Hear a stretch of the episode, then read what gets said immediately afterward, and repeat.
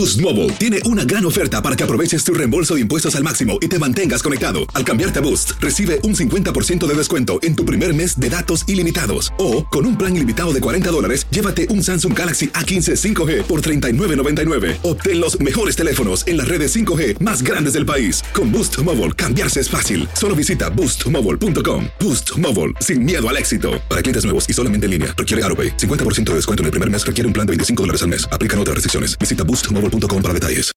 This is the story of the one. As a maintenance engineer, he hears things differently. To the untrained ear, everything on his shop floor might sound fine, but he can hear gears grinding or a belt slipping. So he steps in to fix the problem at hand before it gets out of hand. And he knows Granger's got the right product he needs to get the job done, which is music to his ears. Call, clickgranger.com, or just stop by. Granger, for the ones who get it done. Lo mejor, lo más impactante, está por venir en Tu vida es mi vida. De lunes a viernes a las 8 por Univisión. Oye, buenos días América. Conversamos con Francisco Urrestieta, corresponsal de Univisión en Venezuela, a propósito de las próximas elecciones el 6 de diciembre. Luz Escobar, periodista del diario digital 14 y medio, Movimiento San Isidro es un movimiento de artistas independientes en Cuba que a través del arte muestra su inconformidad ante el régimen cubano, pero hace dos semanas el rapero y parte del grupo Denis Solís fue secuestrado por la dictadura. Joel Collazo, médico epidemiólogo, nos vino a hablar de cuáles son esos efectos secundarios que podría tener la vacuna para el COVID-19 y además, después de las fiestas, ¿cuánto tiempo debemos esperar para hacernos el examen de COVID-19? Víctor Sánchez, analista político en México, hablando del presidente López Obrador que quiere eliminar el fuero presidencial. ¿A quién afecta o beneficia esto y qué falta para que eso se logre? Raimundo Mercedes, presidente de la Fundación Padres Brillantes, ¿cómo involucrarse más en la crianza de los hijos para obtener un mejor resultado? Y Margarita, quien es portadora de VIH, hoy nos acompañó a propósito de que es primero de diciembre y se celebra en todo el mundo el Día Mundial de la Lucha contra el SIDA. Bueno, de Nueva York nos vamos a Venezuela porque allá está Francisco Urristieta, periodista corresponsal de Univisión en este país para hablarnos de las próximas elecciones, unas elecciones que se tienen previsto sea el próximo domingo 6 de diciembre, las elecciones que pues mucho de las que mucho habla por su mm, grado de legitimidad cuestionable, ¿no? ¿Cómo está Francisco? Buenos días. Hola, buenos días. Saludos a tu audiencia. Mm, gracias, Francisco. Gracias por, por, atender a nuestra llamada. Y una de las cosas, y, prometo, pues, intentar estar en calma, ¿no? Porque uno cuando escucha esto, el que no vota, no come. Una amenaza de Diosdado Cabello, a uno se le revuelve el estómago, Francisco. Pero quiero que tú me hables de lo que está pasando en Venezuela en estos días previos a unas elecciones supuestamente democráticas el próximo 6 de diciembre. Sí, exactamente, Andreina. Pues este domingo 6 de diciembre eh, los venezolanos están llamados a participar en este proceso electoral, básicamente para escoger a los nuevos diputados de la Asamblea Nacional, un proceso convocado por el gobernante Nicolás Maduro en medio de la polémica y el rechazo de buena parte de la oposición y también desde ya de la propia comunidad internacional que consideran esta eh, nueva consulta como un fraude y no le faltan razones para justificar este fraude, ¿no? El régimen ha estado convocando unos comicios hechos a su medida para no perder y se ha diseñado una oposición propia que es la que le permitió participar en estas elecciones y darse una fachada democrática para llegar hasta aquí, pues ha realizado una serie de maniobras políticas a lo largo de los últimos meses completamente ilegales fuera de la Constitución, como la intervención y la confiscación de las tarjetas electorales de los principales partidos opositores, a, los grandes opositores y los que están por tradición no, no les permiten participar en estas elecciones, la designación fuera de la Constitución de un nuevo poder electoral completamente sumiso a las órdenes del Palacio de Miraflores, el incremento de más de, de 100 diputados para elegir sumando el total de 277 sin ningún tipo de justificación, el cambio de tiempo de las normas electorales, la negación del secreto del voto a los indígenas y el derecho de sufragio a los venezolanos en el exterior, etcétera, y una cantidad más de irregularidades, ¿no? El problema que está enfrentando el oficialismo eh, con esta consulta es la gran apatía electoral y el desinterés de los electores en estos comicios. Algunas encuestas señalan que se podría superar hasta 70 2% de la abstención. El régimen ha apelado a promesas y a dávida. Hemos visto a sus candidatos repartir comida, juguetes, incluso donaciones humanitarias de la UNICEF para hacer campaña electoral y al gobernante Maduro ofrecer premios a las comunidades para que vayan a votar y el, que más vote recibirá estos premios. También las amenazas, como comentabas, Andreina, ayer el número dos del régimen, Diosdado Cabello, en un meeting en el oriente del país, amenazaba, amenazaba con dejar sin comida y en cuarentena a aquellos electores que no vayan a votar en una clara y burda manipulación política del uso de la comida que el régimen reparte entre los sectores populares.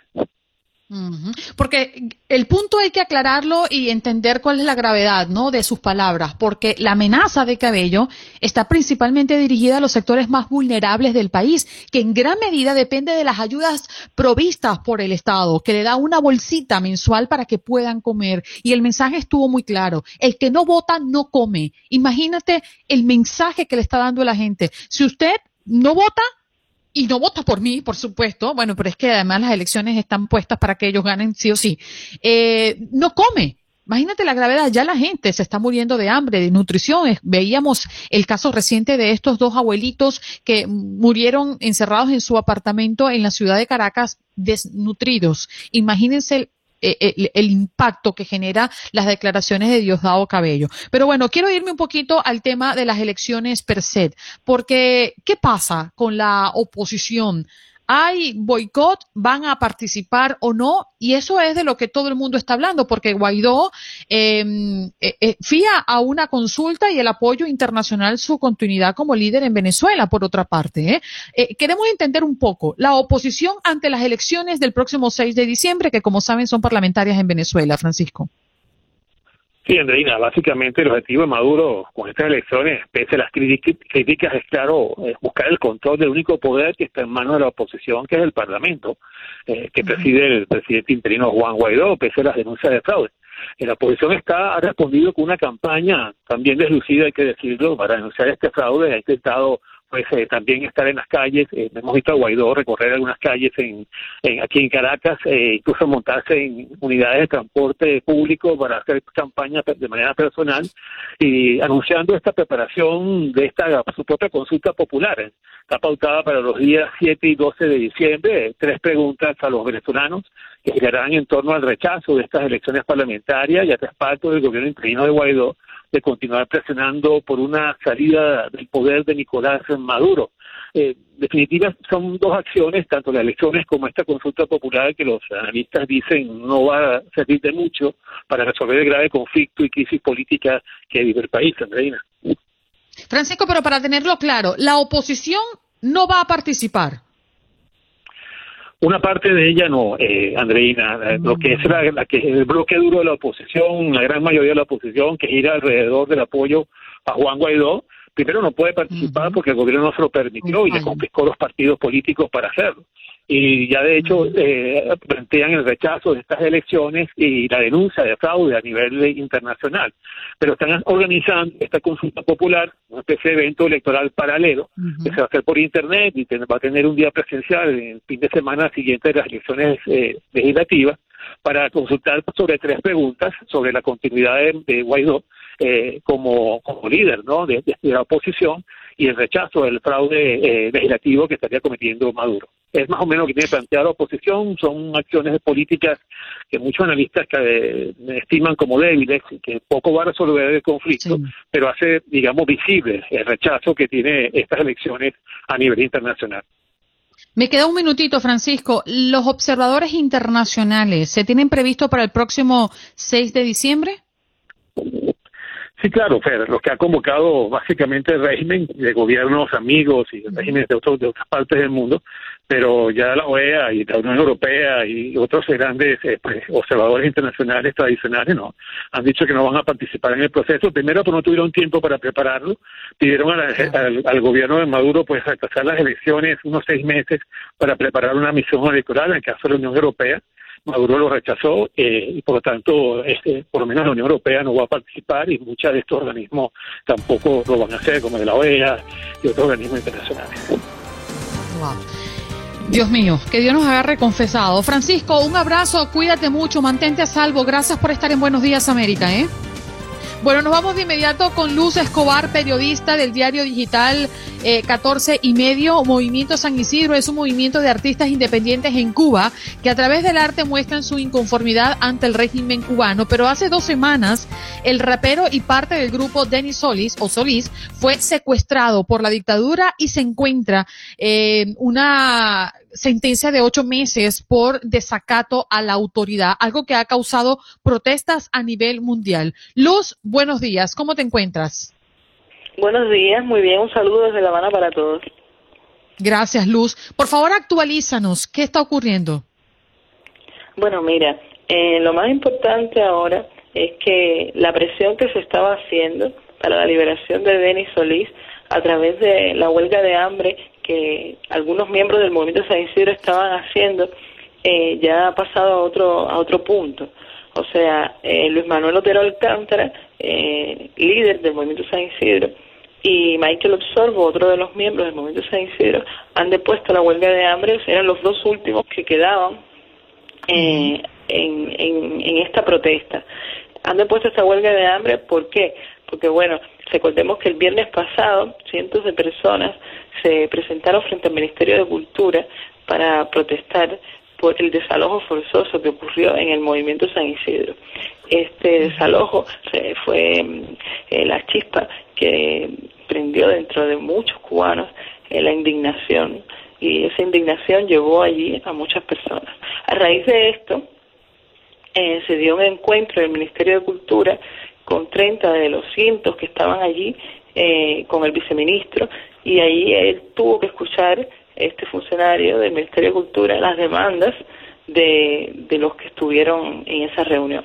Las demandas eran fundamentalmente que había que liberar a Denis Solís, que había que respetar el disenso y que no se podía más desacreditar y hostigar a los artistas y a los ciudadanos por pensar diferente. Esas demandas se plantearon de una manera, eh, vamos a decir, contundente en esa reunión. No hubo medias tintas. Sin embargo, al salir de la reunión, eh, se dio una conferencia de prensa donde, eh, por ejemplo, se dijo que esos acuerdos iban a, a ser atendidos. el Ministerio de Cultura quedó en interesarse por el caso de Denis Solís, eh, por el caso de Luis Manuel Otero Alcántara, que estaba hospitalizado a raíz de su huelga de hambre y que iba también a hacer eh, prestar oídos al, reclamo del hostigamiento que estaban recibiendo los artistas y el descrédito público. Sin embargo, Luz, ¿cuál es el, estado en este momento de Denis? ¿Dónde está? Bueno, mira, Denis Solís está todavía preso. Por eso el grupo sigue haciendo la presión. Denis Solís está preso y incomunicado. Entonces, eh, la presión la presión continúa, la presión continúa porque ese es el primer objetivo de la agenda urgente de los que estuvieron en la reunión con el, con el ministerio, la liberación de Denis Solís. Independientemente de eso, hay otras demandas, pero como te decía, no fueron atendidas, independientemente de que se dijo que se iba a hacer, las demandas no fueron atendidas. Denis Solís sigue en la cárcel, pero además de eso, a menos de 24 horas, los artistas seguían siendo hostigados y desacreditados. En la televisión nacional hay una gran campaña para desacreditar al movimiento San Isidro, los Manuel de Alcántara y a Denis Solís y a todos los que participaron en esta protesta pacífica frente al Ministerio de Cultura. No, no me queda tiempo, Luz, pero entendemos que también han existido manifestaciones a nivel mundial ¿Dónde se han dejado ver? Bueno, muchísimos países, España, Bélgica, Canadá, Argentina, han salido cubanos a las calles, a, en Miami, por supuesto, a, protestar y a exigir eh, respeto al gobierno cubano y a mostrar solidaridad con el movimiento San Isidro.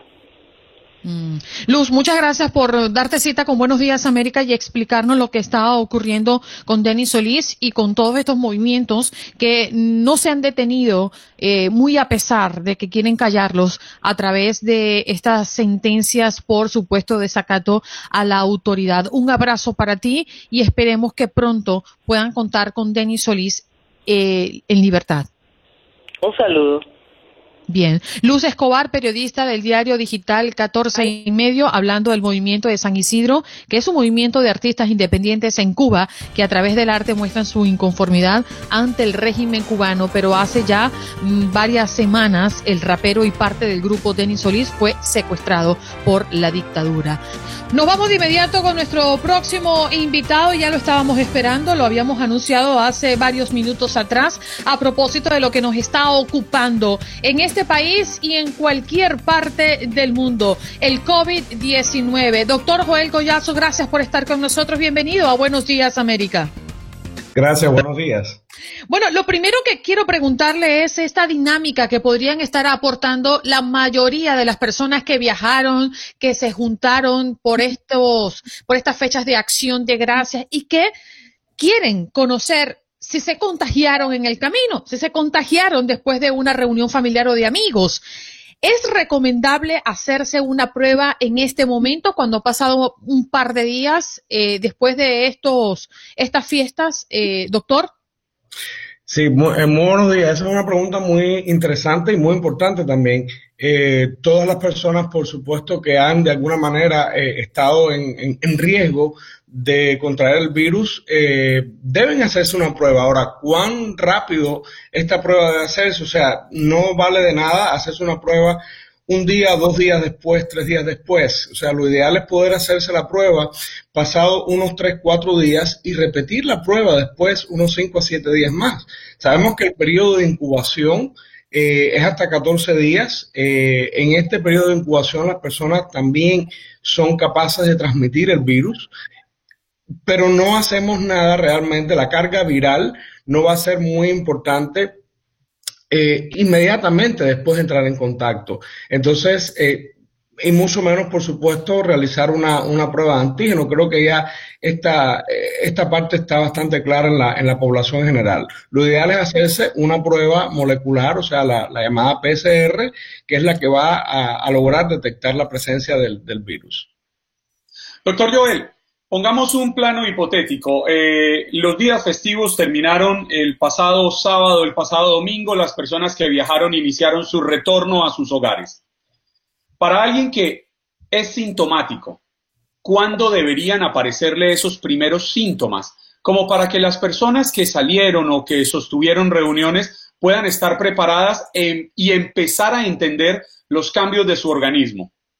Claro, el periodo de incubación, eh, rápido este concepto es importante, es el periodo que eh, transcurre desde que la persona ha sido o ha estado expuesta al virus y realmente lo contrajo. Eso es difícil de, determinar hasta que comienzan a aparecer los primeros síntomas. Eh, lo que siempre se ha manejado es que es de 2 a 14 días. O sea, podemos esperar, podemos empezar a tener síntomas al segundo día de haber estado eh, en contacto y, por supuesto, habernos contagiado, pero esto puede alargarse hasta 14 días, ¿verdad? Esto es el promedio, eh, el rango promedio más importante o más, eh, bueno, promedio, obviamente, ¿no? que se ve en la mayoría de, de los casos. por lo tanto, el, hecho de que yo haya estado en una actividad de riesgo en un lugar y, haya tenido el riesgo de contraer o de contagiarme con el virus y a los dos, tres, cuatro, cinco días todavía no manifieste ninguna sintomatología, no quiere decir que estoy libre de, eh, de infección. O sea, no solamente, y esto es importante, no solamente que no tengo la enfermedad hasta ese momento, sino que no estoy infectado, porque este es el este es eh, uno de los problemas que eh, quizás cuesta un poquito más de trabajo comprender. Una cosa es eh, estar infectado y no tener síntomas y otra cosa es desarrollar los síntomas. Ahora, en ambos casos estamos siendo transmisores del virus. Y eso está plenamente demostrado, no solamente con el COVID-19. Eh, muchas enfermedades infecciosas pues tienen esta característica. La persona está asintomática, pero está transmitiendo el, el, microorganismo que produce la enfermedad. Y esto, por supuesto, en enfermedades respiratorias, como es, bueno, el componente respiratorio por la puerta de entrada del COVID-19 es muy importante. Es muy importante porque es muy difícil de poder, o sea, poder controlar la, la transmisión. Sobre todo eh, con todos los estudios que se sabe que, que pues, se transmite también, menos riesgo, pero se transmite también por el aerosol y todas estas cosas. No es como una enfermedad, por ejemplo, de transmisión sexual, ¿verdad? Donde eh, uno puede establecer un control, ¿verdad? O sea, con quién tiene, se, se protege, no se protege, hay las barreras, pero en este caso es muy difícil. Es muy difícil. Doctor Collazo, fíjese, un caso. Eh, la persona mm, da positivo por el COVID. Y, y, esto lo hago porque es un escenario que seguramente muchas personas ya están pensando. Se nos juntan dos fechas importantes. Acción de Gracias y las Navidades y Año Nuevo, que para nosotros tiene un gran significado. Uh -huh. Entonces, la persona que hoy por hoy está en positivo, dio positivo al COVID-19 y está contemplando viajar o juntarse con la familia para las Navidades, tan pronto como en tres semanas quizás. ¿Es prudente juntarse con la familia aunque ya esté arrojando negativo para ese momento? Porque he visto casos de personas que han estado hospitalizadas por mucho tiempo, más de 14 días, o personas que dan positivo, pasa un mes y todavía está en positivo. ¿Qué pasa en ese escenario? Bueno, eh, hay que tener, hay, hay, que recordar que han habido casos de repunte. No, no tan cerca, y voy a, voy a, a, a entrar también en, en, los casos de recidiva, que es como le planteamos, o sea, la segunda, re, eh, las reinfecciones, ¿verdad? Uh -huh. eh, los casos que se han reportado no son obviamente tan rápidos, pero se han reportado. O sea, eso es una primera aspecto que hay que tener en cuenta. Puedo volver a contagiarme. ¿Verdad? Ahora, en segundo lugar, eh, hay que tener en cuenta también que aunque eh, se ha avanzado bastante y bastante rápido en lo que es la especificidad y la sensibilidad de las pruebas para, para detectar el virus, siempre existe la posibilidad de los falsos negativos.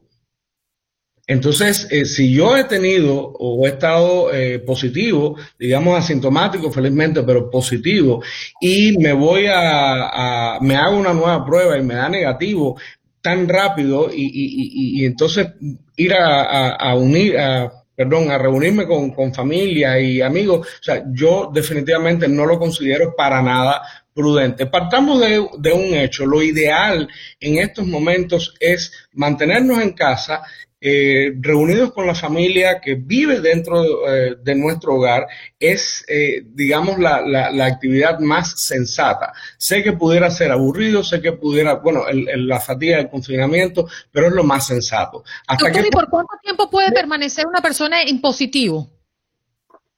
¿Perdón? ¿Por cuánto tiempo puede una persona mantenerse con un resultado positivo?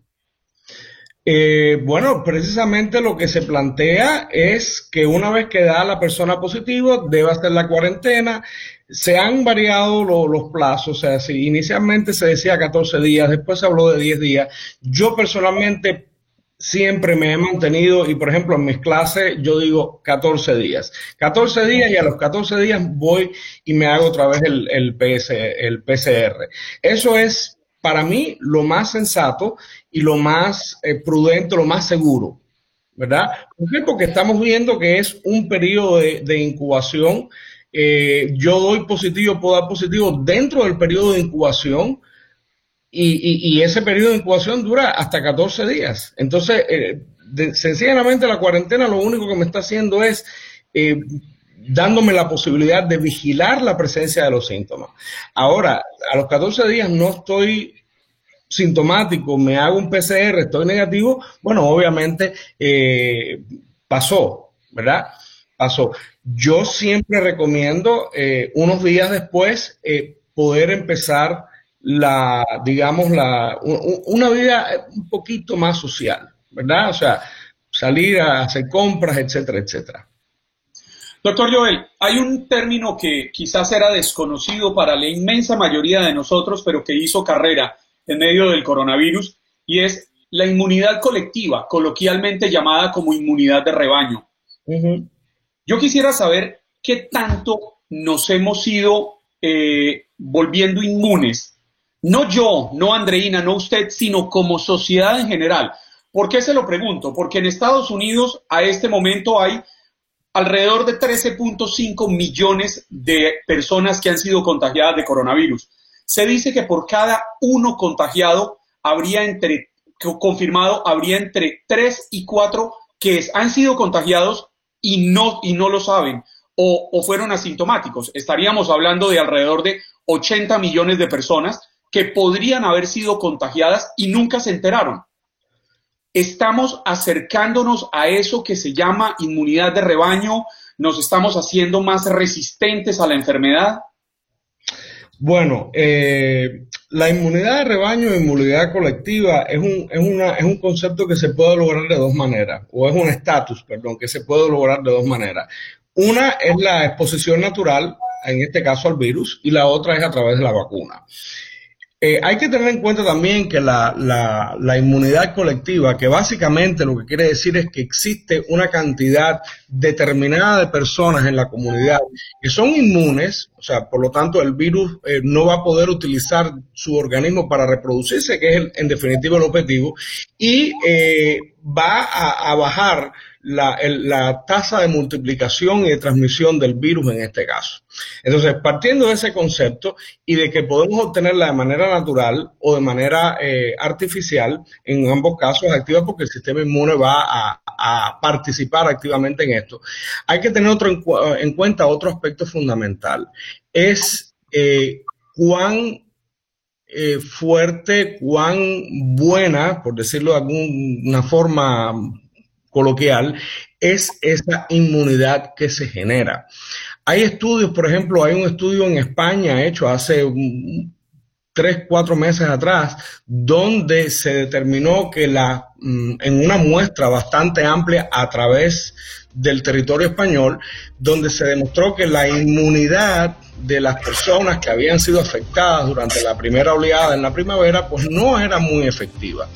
Entonces, eh, partamos entonces del hecho de que aún en estos momentos estamos aprendiendo, sabemos mucho realmente, a Dios gracias, con del, virus y de la enfermedad, pero todavía estamos aprendiendo. Y entonces es fundamental que la persona, la persona en general tenga en cuenta, no tenemos la ciencia cierta un conocimiento que nos pueda decir cuán efectiva es la inmunidad que vamos a desarrollar después Doctor, me quedan solo segunditos para despedirlo. Muchísimas gracias por su compañía. ¿eh?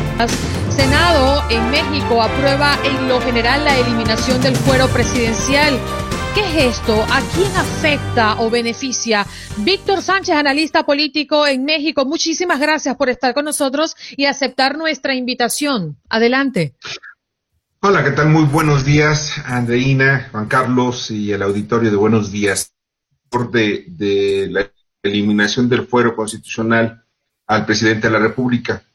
Eh, de, durante muchos años, alguien casi 200 años, el presidente de la República mantenía un fuero y esto era con el fin de no ser juzgado después de, de varias décadas, eh, sobre todo en el siglo XIX, en que había inestabilidad política en México y pues llegaban y quitaban al presidente con unos cuantos cañonazos y llegaba otro y lo colocaban. Una cuestión similar a lo que está pasando, por ejemplo, en el Perú, donde pues lo cambian así como si fueran zapatos.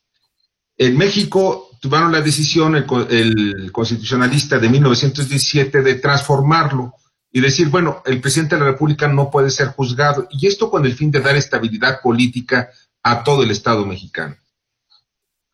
De esa manera, durante muchos años, el presidente de la República cometía los abusos que quisiera, fundamentalmente de corrupción y, de, eh, lo hace. Boost Mobile tiene una gran oferta para que aproveches tu reembolso de impuestos al máximo y te mantengas conectado. Al cambiarte a Boost, recibe un 50% de descuento en tu primer mes de datos ilimitados. O, con un plan ilimitado de 40 dólares, llévate un Samsung Galaxy A15 5G por 39.99. Obtén los mejores teléfonos en las redes 5G más grandes del país. Con Boost Mobile, cambiarse es fácil. Solo visita boostmobile.com. Boost Mobile, sin miedo al éxito. Para clientes nuevos y solamente en línea, requiere AroPay. 50% de descuento en el primer mes requiere un plan de 25 dólares al mes. Aplican otras restricciones. Visita boostmobile.com para detalles.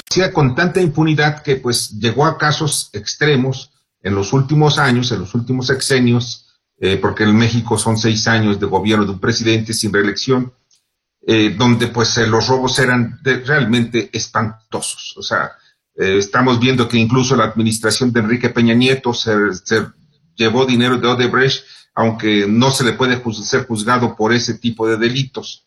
Y otro de los motivos porque tampoco las leyes tienen retroactividad en México, en perjuicio de alguna persona. Pero nos lleva esto a que precisamente se rompe ese pequeño eh, detalle para poder llevar a juicio a un presidente de la República en México. Al mismo tiempo también se está quitando el fuero constitucional a otros políticos, porque en México tenían fuero los, los jefes de gabinete, o sea, los secretarios de Estado de, del presidente de la República, los subsecretarios, algunos directores, eh, presidentes municipales o alcaldes, eh, también los gobernadores, senadores, diputados, diputados locales, bueno, hasta los, los, ediles, o sea, un nivel menor que los presidentes municipales. Todo esto nos hablaba que tenían fuero en México alrededor de unas 50 mil a 60 mil personas que podían hacer y deshacer, robar y no, llevarse, no, no llevarlas a juicio. Y pues esto es una de las ventajas, aunque esto tiene otro trasfondo político, ya que la administración del actual presidente Andrés Manuel López Obrador de izquierda, lo único que está buscando con ello, pues es un acto totalmente electoral. Tenemos elecciones el año próximo, en donde se renueva el Congreso General y 15 gobiernos, la mitad de los gobiernos aproximadamente de los gobiernos de los estados. O sea, estamos hablando de una posición importante donde si pierde las elecciones, el presidente de izquierda, que no tiene en estos momentos la simpatía que él hubiera querido. ¿Por qué? Porque las medidas que se está tomando van en contra del empleo, van en contra de la economía, van en contra de muchos factores. Víctor, se dice que el, el, presidente López Obrador ha tratado o lo que buscaría es someter en esas elecciones una especie de referendo para que aprueben o desaprueben su mandato. Y con esto se han rumorado, se ha rumorado en México que él podría estar interesado en buscar una reelección, lo que constitucionalmente está prohibido en México. ¿Usted le ve eh, tintes de, buscar eh, esa reelección? ¿Le alcanzarían los tiempos para modificar eh, el, acta, el acta magna en, en México para que López Obrador pueda aspirar a un segundo mandato o el país no se lo permitiría? No, no, constitucionalmente no se puede porque si hubiera algún cambio en la constitución operaría al siguiente presidente. O sea, este presidente, Andrés Manuel López Obrador, eh, tiene, está imposibilitado constitucionalmente a una reelección. Sin embargo, lo que él quiere es dejar su proyecto de izquierda. Es muy al estilo de Hugo Chávez. Bueno, yo dejo mi, mi proyecto de izquierda en México durante muchos años, lo más que se pueda. Entonces, deja, puedo dejar a alguien que sea su incondicional, como el caso, repito, de Venezuela, que es Maduro, en México podría dejar algún inconstitucional, perdón, eh, una persona que esté totalmente eh, fiel a los principios de lo que él llama la cuarta transformación. ¿Qué significa todo esto? Que yo veo muy difícil o materialmente imposible que él pueda reelegirse. Sin embargo, aquí existen otros factores que es importante analizar. Lo que ocurre que varios estados y municipios son los que se pueden unir para tratar de lograr que la, constitución pueda ser reformada y al mismo tiempo que Andrés Manuel López Obrador trascienda como el gran transformador hacia la izquierda de México y asentar única y exclusivamente un partido único, que es Morena, que es el partido de izquierda, dentro de, en el país. Y esto es lo que estamos viendo en el análisis político como un gran riesgo para la estabilidad social de toda la nación. Eh, señor Víctor, a mí me gustaría poner en perspectiva lo que ocurre actualmente. Actualmente solo se le puede acusar por traición a la patria y delitos graves del orden común durante el sexenio, ¿es así? Así es. Durante su gobierno únicamente puede ser juzgado el presidente de la República por traición a la patria y por delitos graves. Y de los delitos graves es muy, eh, muy ambiguo porque al final de cuentas, ¿qué puede ser un delito grave? Un asesinato puede ser el, un genocidio. No, se, no queda claro por qué, porque las leyes en México, y de acuerdo a la doctrina también jurídica, debe ser específico, muy claro y específico en, qué, en, definir qué es un delito grave. Pero desafortunadamente en México no. Con esta, con esta eh, modificación constitucional que se aprobó la semana pasada, el jueves de la semana pasada, el presidente de la República ya puede ser juzgado bueno, dice en esos términos que tiene también ahí un mensajito electoral por delitos graves, sí, por delitos del fuero común. Cualquiera que pueda ser juzgado un ciudadano. Por corrupción, por delitos electorales. Así es. ¿Por corrupción y por qué? Disculpe, no le escuché. Por delitos electorales. O sea, que vaya eh, tratado de, utilizar su fuerza política con el único fin de manipular las elecciones. Ya sea eh, de cualquier índole. Sí, Víctor. Federales, municipales. Eh, en este momento y en adelante, ¿quién sería el responsable de juzgarlo? Porque le, pongo el ejemplo en Colombia, ¿no? Hay una, hay una, la comisión de acusaciones de la Cámara de Representantes es la responsable y única instancia en la que se puede juzgar a un presidente por lo cometido en el ejercicio de la presidencia. Aquí en México sería el responsable, se lleva un proceso de instrucción, así se le llama técnicamente, que no es otra cosa que presentar una denuncia ante el Senado de la República. El Senado evalúa las pruebas, ese es el procedimiento, y posteriormente se lo citaría al presidente de la República a, unas, a una serie de, intercambio, sobre todo de, le presenta la denuncia, él tiene que responderla, en fin, todo el procedimiento judicial que debe llevar dentro del Senado de la República. Sin embargo, aquí hay, eh, debe haber también una ley secundaria que todavía no ha sido aprobada y más bien no existe en estos momentos que yo, yo sepa, ni siquiera ha sido aprobada en las comisiones del Senado de la República, que al final de cuentas debe ser el que lleve la instrucción de este, de este caso. Pero sí estoy viendo atrás de todo ello, que es lo que me parece eh, que es el manejo sucio político, es que el presidente López Obrador está manejando en estos momentos, estamos hablando de diciembre y para julio, de junio del próximo año ya tenemos elecciones, las campañas se inician precisamente en marzo eh, aproximadamente, entonces esto nos lleva a que van a utilizar precisamente esta bandera, miren, el presidente de la República ya no va a ser, ya no estuvo en las, eh, porque fue otra de las preguntas que me hicieron, ya no estuvo en la boleta electoral para hacer una consulta sobre si debe estar o no debe continuar en el gobierno.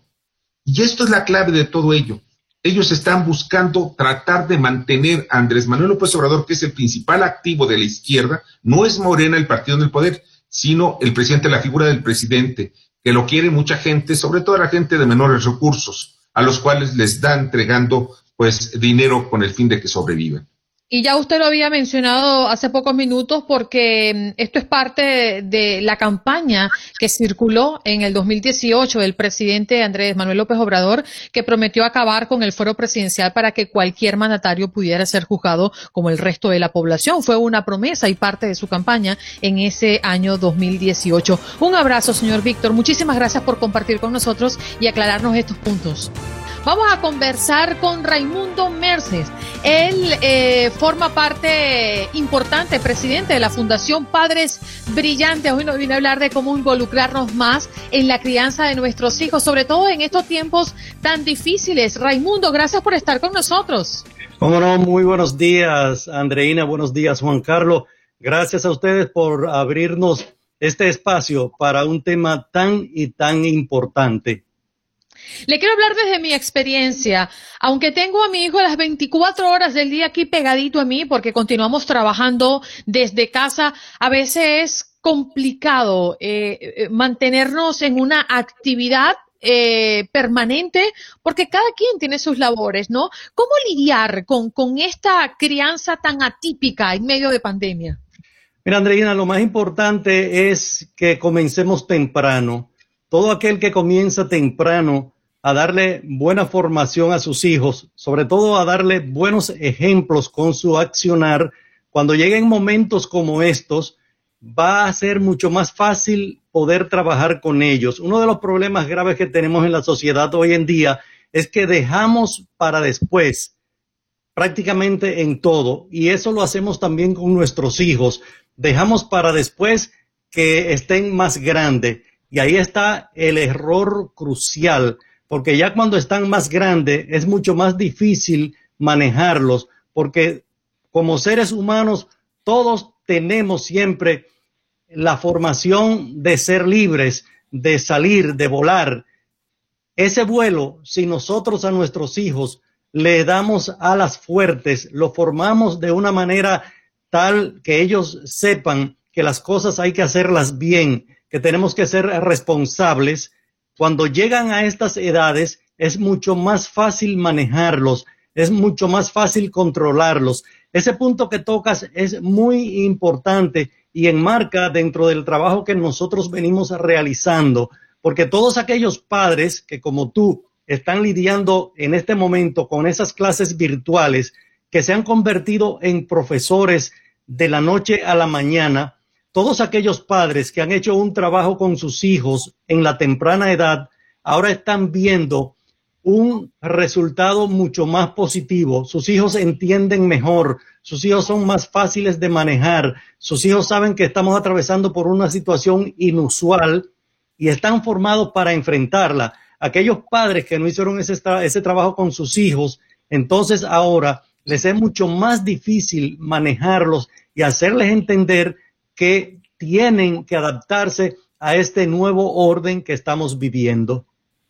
Raimundo, yo me imagino que el mayor temor que tenemos todos los seres humanos cuando tenemos hijos es, uno, perderlos, pero dos, saber si estamos haciendo bien las cosas. Hay algunos indicadores que nos permitan entender como padres, porque nadie nos enseña a ser buenos padres. ¿Hay algún indicador que nos permita entender si estamos encaminados por donde es, si estamos cumpliendo bien con ese gran compromiso que tenemos con la sociedad de entregar buenos seres humanos?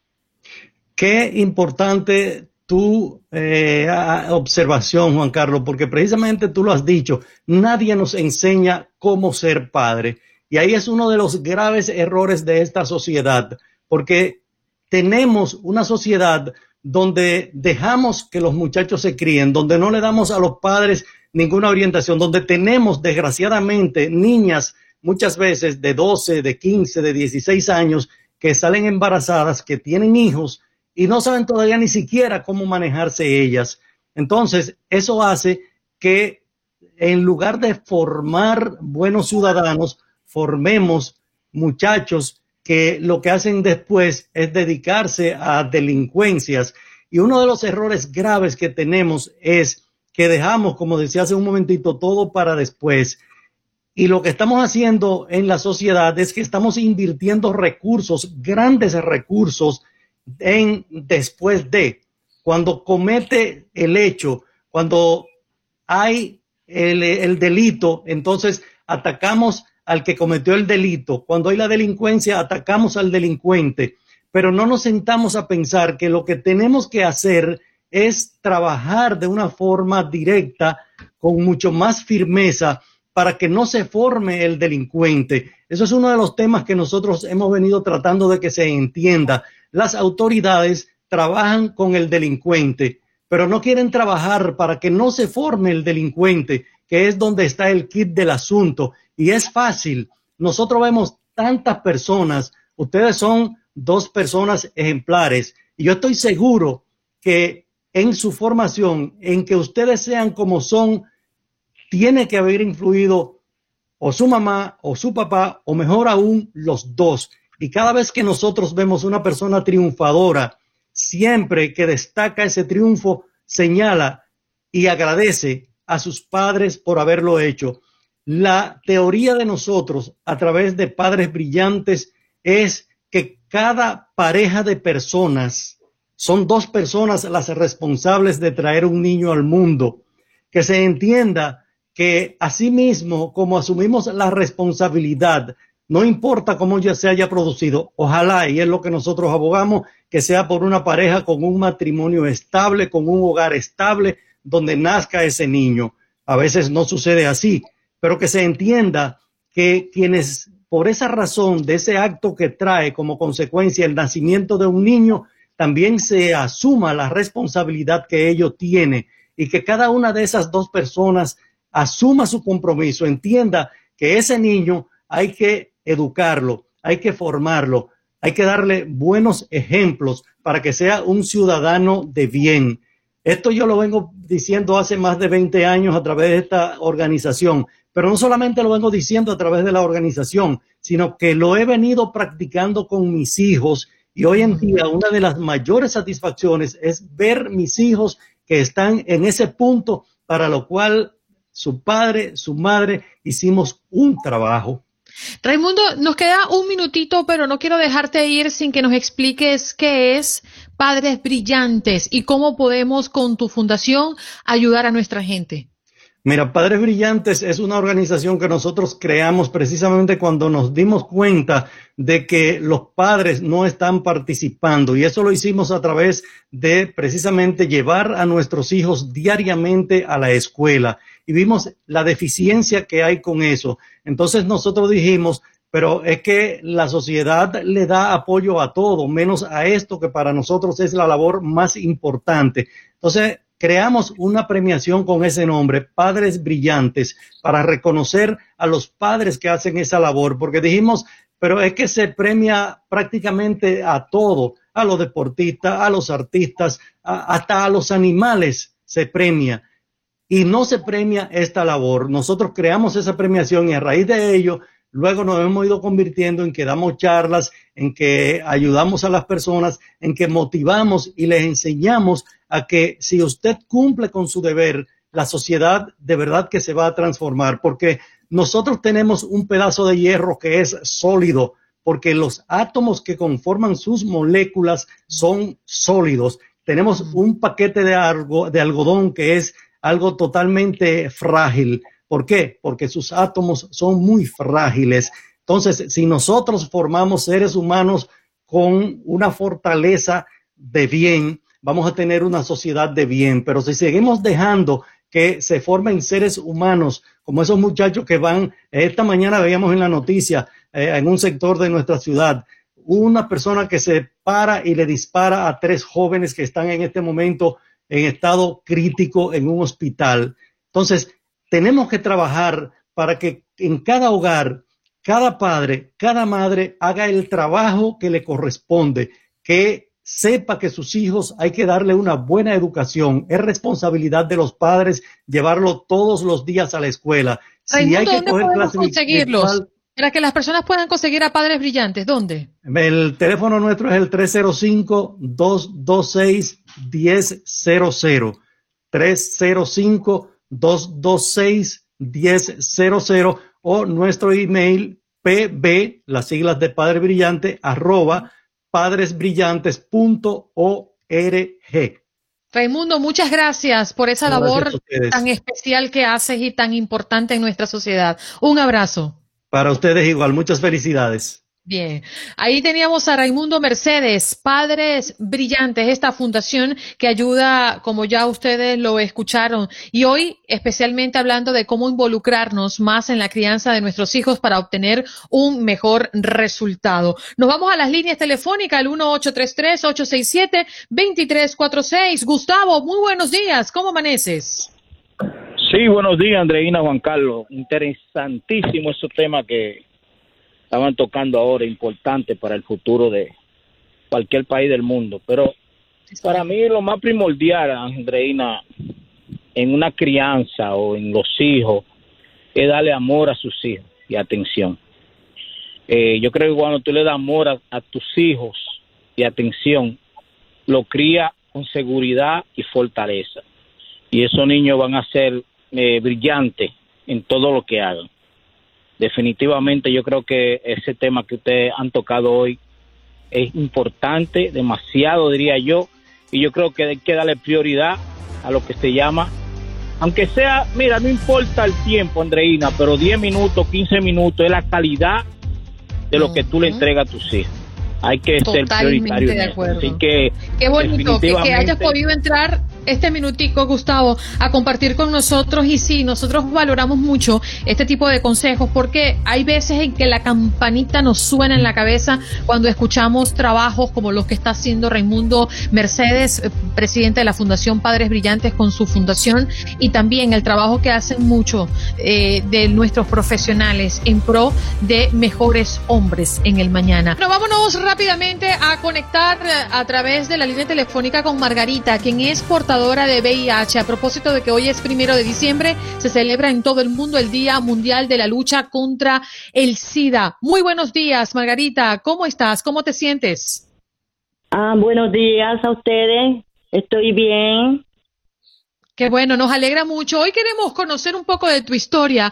Eh, Margarita, fuiste diagnosticada en 1998. ¿Qué ocurrió? Sí, este, bueno, eh, yo vengo de mi país eh, por ciertos problemas de violencia doméstica. Estuve casada por 16 años con un hombre que era alcohólico y vicioso, entonces este venía a la casa y venía a golpear, a maltratar y, con él tuve tres hijos. Entonces por mis hijos yo tuve que aguantar todo el tiempo, muchos maltratos, pero ya al final, como a los 16 años, eh, empezó a golpear a los niños también. Entonces ahí pues yo tuve que ir a una trabajadora social y la trabajadora social este fue y lo entrevistó a él y después me llamó y me dijo que yo me tenía que ir, dejarlo y que irme de mi isla también porque él ya le había dicho que tenía pensamiento de, suicidarse y matarnos a nosotros también. Entonces, Margarita, ¿en qué momento te diste cuenta o, recibiste la noticia de que eras positivo en VIH? Ah, entonces cuando yo vine acá, empecé a trabajar. Eh, puse a mis niños a la escuela y cuando empecé a trabajar noté que estaba perdiendo las fuerzas en el trabajo, se me caían las cosas de las manos y yo dije, no, no, esto no es normal y cuando fui al doctor una doctora me diagnosticó yo, y entonces resulta que yo estaba en la etapa final ya. Eh, me ah. estaba diciendo que yo llevaba como 10 años y no me había dado cuenta. Entonces yo como entonces como al tiempo que yo estaba acá él, él, siguió enfermo con sus cosas y falleció. Entonces yo no sabía tampoco porque como no quise ir más a, verlo por temor a, que él fuera a, a, hacernos un daño, ¿ves? Entonces este eh, empecé en tratamiento y para ese tiempo pues eso fue horrible para mí, el mundo se me cayó encima, yo este ya no podía trabajar, estuve un mes en, en, tratamiento en un hospital, en casi intensivo, bien mal, tenía nueve células de mi sistema inmunológico. Eh, suerte que tuve que también había medicina, ya habían empezado las medicinas, no eran buenas, pero tuve que empezar a tomar todas esas, eh, muchas medicinas como tres, cuatro veces al día, muchas cantidades, hasta que después fueron mejorando. Ahora estoy que tomo más que una medicina, una pastilla, y ya van 22 años. Perdóneme que la interrumpa, pero es que el tiempo se nos está acabando y quería hacerle una pregunta. A mediados de los 80, comienzos de los años 80, el VIH fue considerado una pandemia. Hoy, tantos años después, tres décadas después, vemos que vivimos otra pandemia que ataca a las personas que tienen afectado su sistema inmunológico, los ataca de manera más fuerte. Eh, ¿La asusta usted mucho el coronavirus por su condición? Eh, sí, hay que cuidarse mucho porque también aparte de eso yo también soy diabética porque las medicinas este contienen muchas grasas y si uno no se cuida pues le da diabetes también. En casa por mi herencia también de la familia, pero este, yo llevo dieta, me he cuidado bien, voy a mi doctor, eh, cuidarse es todo, no salir de noche, no malgastar el, el la, las bebidas, no hacer este, eh, ¿cómo es? Este, viaje largo, todo es cuidarse, comer bien. Margarita, te abrazamos y te damos las gracias por venir a Buenos Días América y compartir tu experiencia, ¿eh? Sí, muchas gracias. a Ustedes también. Espero que la gente tome en cuenta y se cuiden. Gracias, Margarita, quien es portadora del VIH. Hoy a propósito de ser el Día Mundial de la Lucha contra el SIDA. Ya regresamos. Gracias por escuchar nuestros podcasts. Esto es Buenos Días América y puedes conseguirnos en Facebook como Buenos Días AM, en Instagram como Buenos Días América AM. Hasta la próxima. Boost Mobile tiene una gran oferta para que aproveches tu reembolso de impuestos al máximo y te mantengas conectado. Al cambiarte a Boost, recibe un 50% de descuento en tu primer mes de datos ilimitados. O, con un plan ilimitado de 40 dólares, llévate un Samsung Galaxy A15 5G por $39.99. Obtén los mejores teléfonos en las redes 5G más grandes del país. Con Boost Mobile, cambiarse es fácil. Solo visita boostmobile.com. Boost Mobile, sin miedo al éxito. Para clientes nuevos y solamente en línea, requiere AroPay. 50% de descuento en el primer mes requiere un plan de 25 dólares al mes. Aplican otras restricciones. Visita para detalles. This is the story of the one. As a maintenance engineer, he hears things differently. To the untrained ear, everything on his shop floor might sound fine, but he can hear gears grinding or a belt slipping. So he steps in to fix the problem at hand before it gets out of hand. And he knows Granger's got the right product he needs to get the job done, which is music to his ears. Call, clickgranger.com, or just stop by. Granger, for the ones who get it done. Esto solo es el principio. Porque lo mejor, Esto no se va a quedar así. lo más impactante, ¿Por qué? Soy tu madre. Esta mujer me robó. Por favor, abre tus ojos. está por venir en ¿Entendiste? Tu vida es mi vida. De lunes a viernes a las 8 por Univisión. Y eso sí que amerita un brindis, ¿no crees?